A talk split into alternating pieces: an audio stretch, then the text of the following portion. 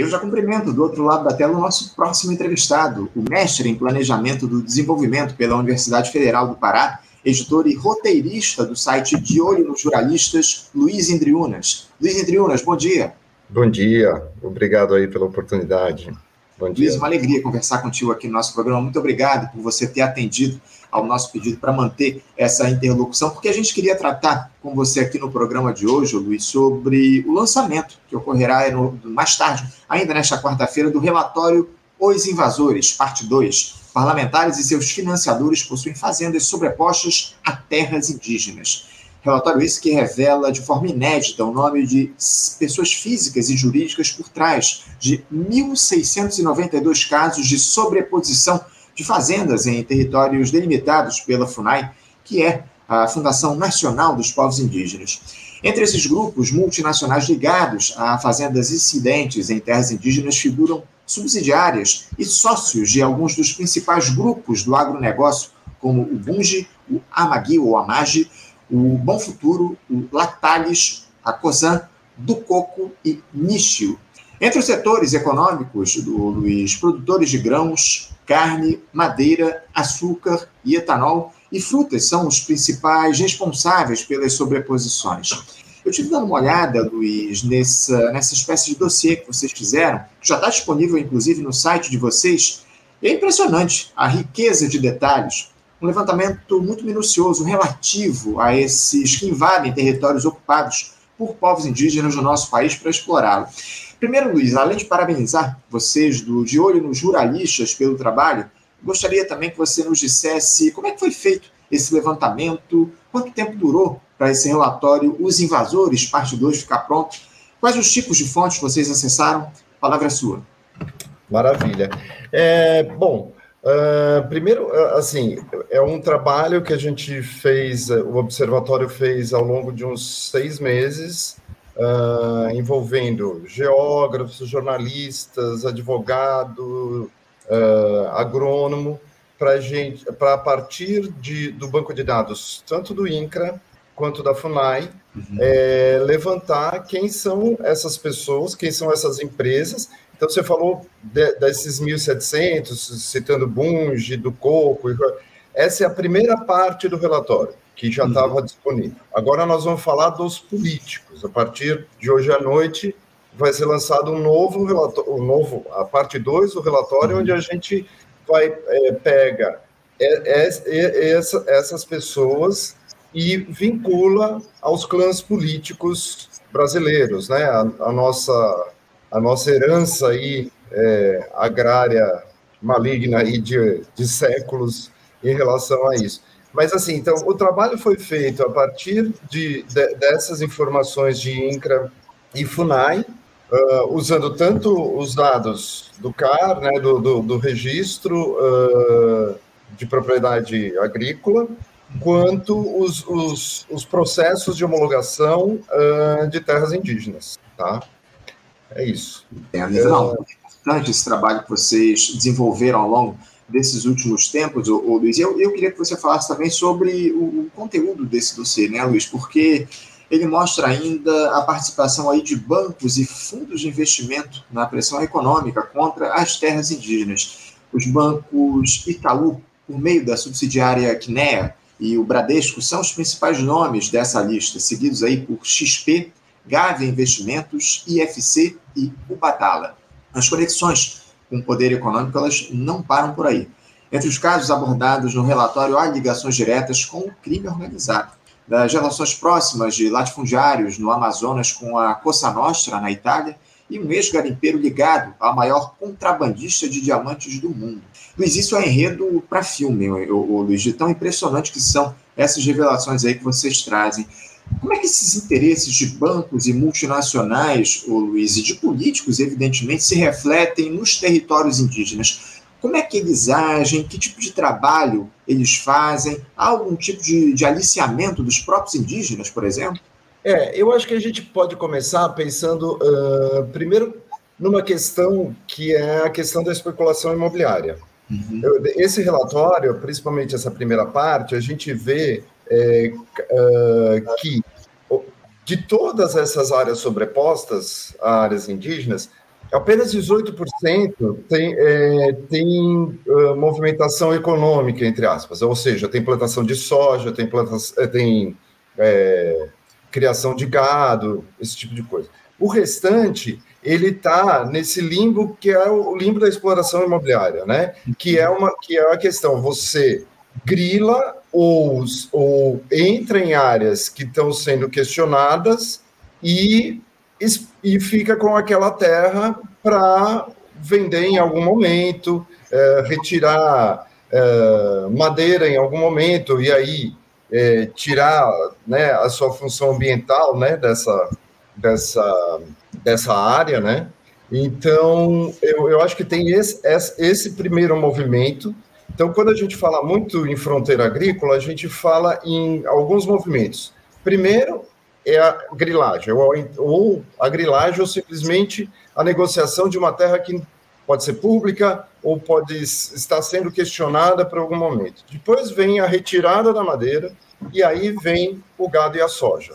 Né? Então, e o agronegócio trabalha muito nessa lógica. Quando você fala em bancos e, e, e investidores, eles estão nesse, nesse, primeiro, nesse primeiro passo ali. Eles estão eh, segurando terra. Um exemplo, a gente tem a Amazônia como exemplo que todo mundo fala muito, mas a gente também tem o Mato Piba, que é a região do Cerrado, no, no, no norte, no nordeste principalmente, né? Mato Piba a gente está falando de Maranhão, Tocantins, Piauí, Bahia, né? Então, assim, que é uma região que é, é onde hoje em dia se há mais essa, essa pressão da fronteira agrícola e onde se há uma destruição ambiental ainda pouco falada na mídia em geral, né? Se fala muito, com razão, obviamente, da Amazônia, mas a gente também tem essa, essa região. Então, a gente tem esse, esse modelo, esse modelo que é um modelo liberal, né, de, de, de que ah, vamos, vamos explorar, vamos ganhar é, dinheiro com exportação, aumentar o PIB brasileiro, né? e também tem uh, a, a questão mais forçada, que aí você falou, do tráfego e, uhum. e, e da grilagem. A grilagem de terra está envolvida nos dois, mas assim, principalmente do tráfico de drogas, a gente viu assassinato do indianista e do jornalista britânico na Amazônia, ele está ligado ao garimpo, mas ele também está ligado ao tráfico de drogas. Uhum. Né? É, há, há, muito no, no, no, país, e inclusive com políticos, é, há muito, muitos casos de fazendas com pista de pouso para é, o tráfico internacional de drogas. Então, o Brasil vende soja e vende droga para o resto do mundo, né? Nesse sentido. Sim, ah, exatamente não. É, é, é uma dinâmica muito é, é, absurda do ponto de vista da, da, da, necessidade que a gente tem de preservar essas, esses territórios indígenas acima de tudo. Eu tenho até o, o relatório aqui, porque como eu citei aqui, já foi divulgado. Vou apresentar aqui, mostrar para os nossos espectadores aqui ó, a capa do relatório.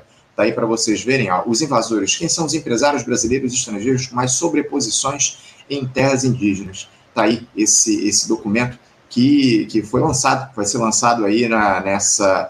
É, aliás, o, Luiz, esse, esse que eu estou apresentando aqui é a primeira edição ou já é a segunda edição? Não, então, essa é a parte 1. Aqui ah, a gente está falando. Aqui a gente está falando dos empresários e dos, uhum. das empresas e empresários, tanto brasileiros e estrangeiros.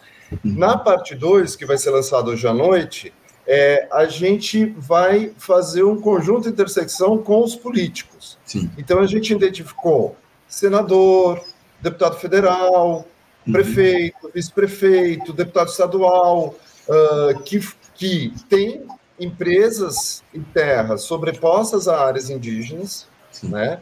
É, algumas com, com, com indício de grilagem, não vou dar um spoiler né, total, mas assim, mas a gente está e é, estão ligados e também identificou muitos políticos financiados por essas empresas que estão nesse primeiro uhum. relatório, tá?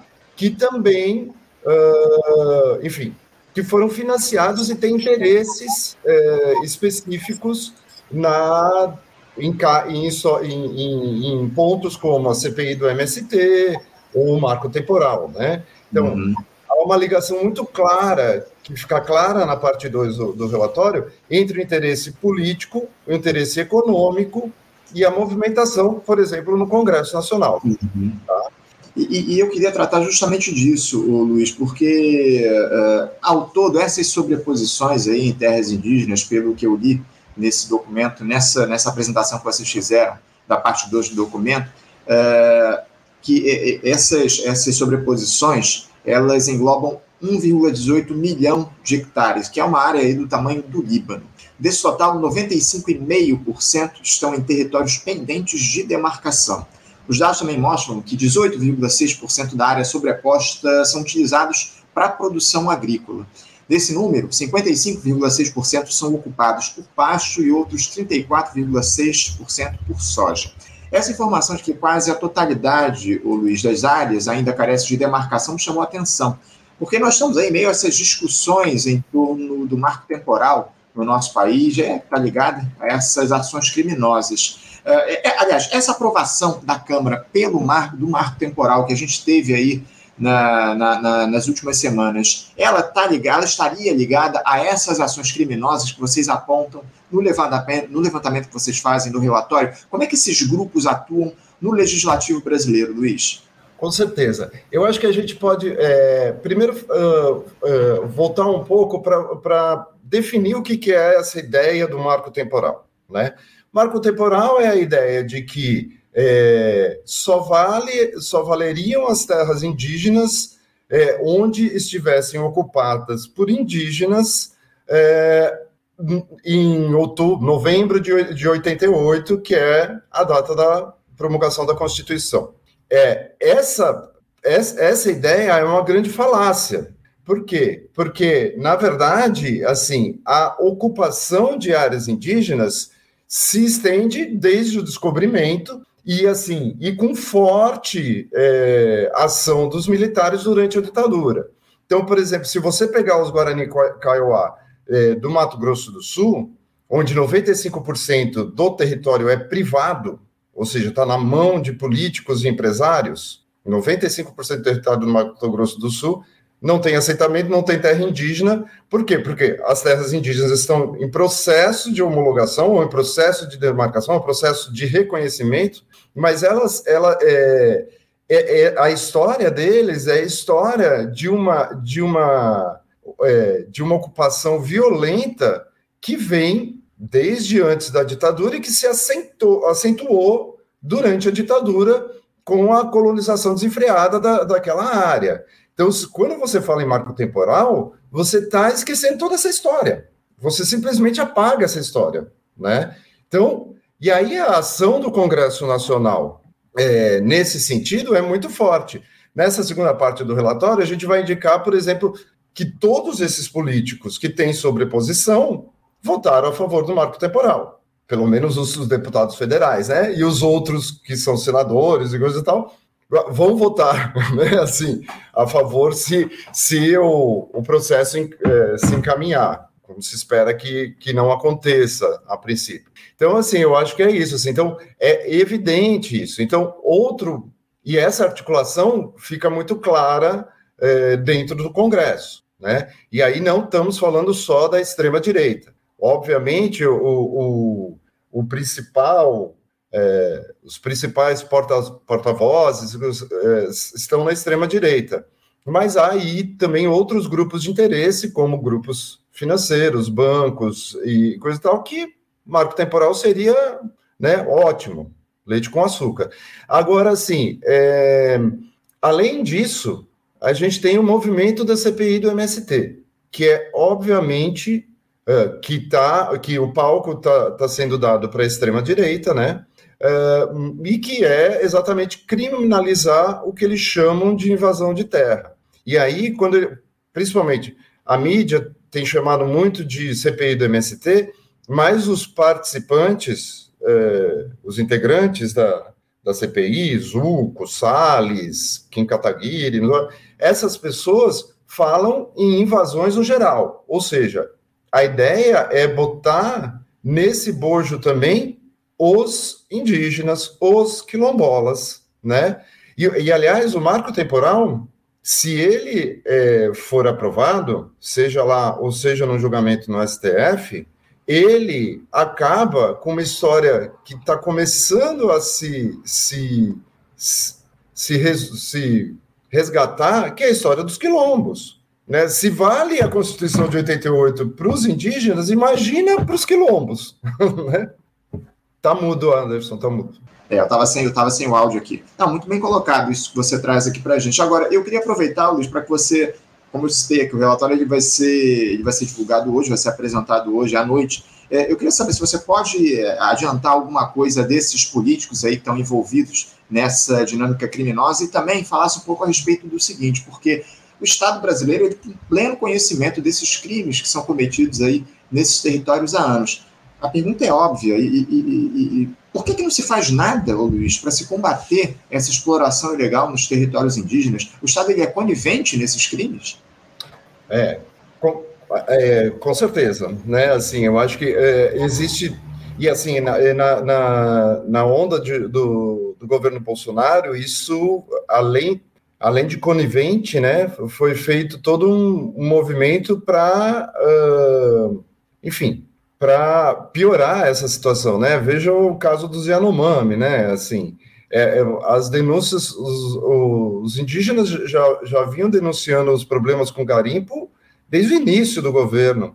E a única coisa que se fez foi lavar as mãos e manter um discurso uh, pró-garimpo, pró-exploração econômica das terras indígenas. Então, o Estado tem essa, essa enfim, está anos trabalhando nesse sentido, né? Com uma pressão que hoje em dia a gente está vendo, uma pressão política que, por exemplo, fez é, enfraquecer o Ministério dos Povos Indígenas e o Ministério do Meio Ambiente agora no momento, né? Assim, então é, é óbvio que aí tem um, um problema sério, né? Uh, eu não posso dar muito spoiler do relatório, mas eu posso dizer que assim uh, a gente tá, tem mais de 40 clãs políticos ligados diretamente sobre posições, tá? E aquilo que eu falei, tem deputados, tem integrantes da CPI do MST uh, que são financiados. É, a gente dá a lista dos invasores indígenas que financiaram o Bolsonaro, né? Então assim é, é, tem uma gama de de conflitos de interesses que ficam claros ali, né, uh, no relatório, que é um pouco, é como falei, assim, é um conjunto de intersecção do relatório anterior, né, ali estão 1.700 sobreposições, a gente vai afunilar para chegar a dar nome aos políticos que estão envolvidos nisso, né, e aí a conivência do, do Estado brasileiro é óbvia, né, é, é, é óbvia em vários sentidos. Né? Lamentavelmente, é o que a gente tem observado aí ao longo desses últimos anos, especialmente como você citou na gestão deletéria que a gente teve aí do Jair Bolsonaro nos últimos quatro anos. Agora, todo esse material, Luiz, inclusive a base de dados que vocês utilizaram aí para fazer esse levantamento, vocês vão disponibilizar no site do De Olho nos territórios, no, de olho nos ruralistas, né? De olho nos ruralistas.com.br. Como eu citei, o lançamento se dará mais tarde às 8h15 da noite, às 20 horas e 15 minutos, lá no Cine Petra Belas Artes, que fica na Rua da Consolação, número 2423, em São Paulo, capital, ao lado ali da estação do metrô Paulista, para quem mora naquela região. Esse evento vai contar com as presenças de Tiago Guarani, da terra indígena Jaraguá, da documentarista Laura Feierman e do líder do Movimento dos Trabalhadores Sem Terra, o João Pedro Estégio, MST. E será apresentado pelo Alceu Castilho, inclusive, Alceu que já conversou algumas vezes aqui conosco no programa e também pela Luma Prado, ambos aí integrantes do De Olho nos Ruralistas. O, o, esse, esse levantamento, esse lançamento, Luiz, ele vai ser aberto ao público. Quem quiser é só aparecer lá no Cine Petra Belas Artes. Fala um pouquinho sobre o evento de lançamento, por favor. Sim, sim. É, é, a ideia é assim, então, para quem estiver fora de São Paulo e não puder participar, é, a gente vai disponibilizar o relatório a partir das 8 horas, 8 e 15 da noite, né? Então, isso vai estar no nosso site. Uh, e, além disso, é um evento gratuito, aberto ao público. Uh, a gente vai ter a presença dos Guarani, uh, que tem a terra indígena no Jaraguá, no Pico do Jaraguá, né, em São Paulo, símbolo é, é paulistano. E, e vamos ter todos esses. O, o documentário, inclusive, que vai. É, a gente vai ter uma apresentação do relatório, a, a, exibição do documentário da Laura, que é editora nossa de vídeo também, e, e em seguida um debate com Stedley e com o Tiago Guarani.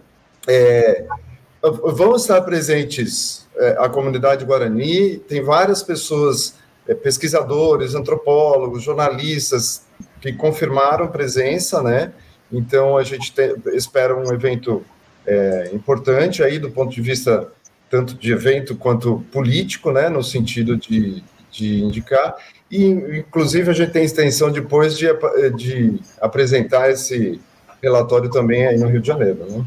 Não, um evento importantíssimo, fundamental o lançamento desse relatório que vocês vão fazer no dia de hoje, o relatório chamado Os Invasores, parte 2. Parlamentares e seus financiadores possuem fazendas sobrepostas a terras indígenas. Mais uma vez, fazendo um convite aos nossos ouvintes aí, os nossos espectadores de São Paulo, o lançamento vai se dar a partir das 8 horas e 15 minutos desta quarta-feira, 20 e 15, no Cine Petra Belas Artes, que fica na Rua da Consolação, número 2423, na né, capital paulista, ao lado da, do metrô, chamado, a estação chamada Paulista, lá em São Paulo. Luiz, eu quero parabenizar vocês pelo lançamento desse importante documento que traz aí informações a respeito da participação de figuras ligadas à política na ocupação ilegal desses territórios indígenas. Muito obrigado pela tua participação. Parabéns mais uma vez pelo trabalho a você e a todo o pessoal aí do site De Olho nos Jornalistas. E a gente certamente vai voltar a conversar em outras ocasiões e o, o, o relatório disponível mais tarde, a partir das 8h15, lá no site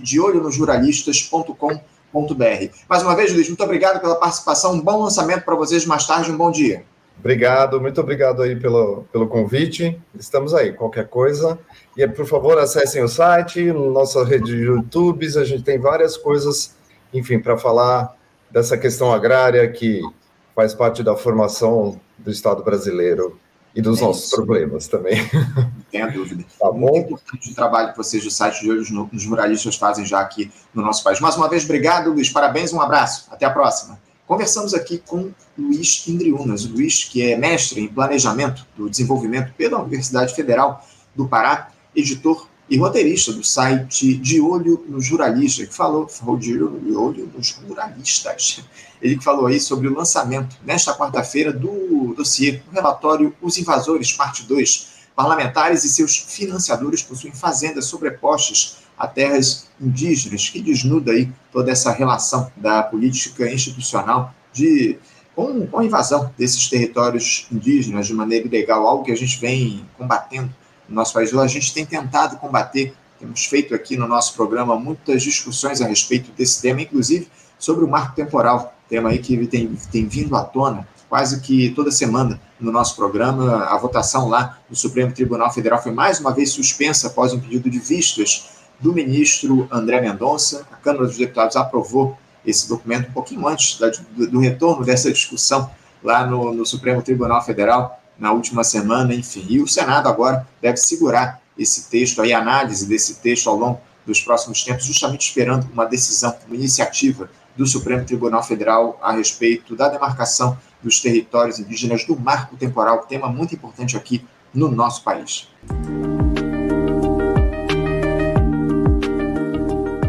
E agora Você, ouvinte do Faixa Livre, pode ajudar a mantê-lo no ar faça sua contribuição diretamente na conta do Banco Itaú. Agência 6157. Conta corrente 99360, dígito 8. Esta conta encontra-se em nome do Sindicato dos Professores do Município do Rio de Janeiro e região, o Simpro Rio, uma das nossas entidades patrocinadoras, mas seus recursos são destinados exclusivamente para o financiamento do nosso programa.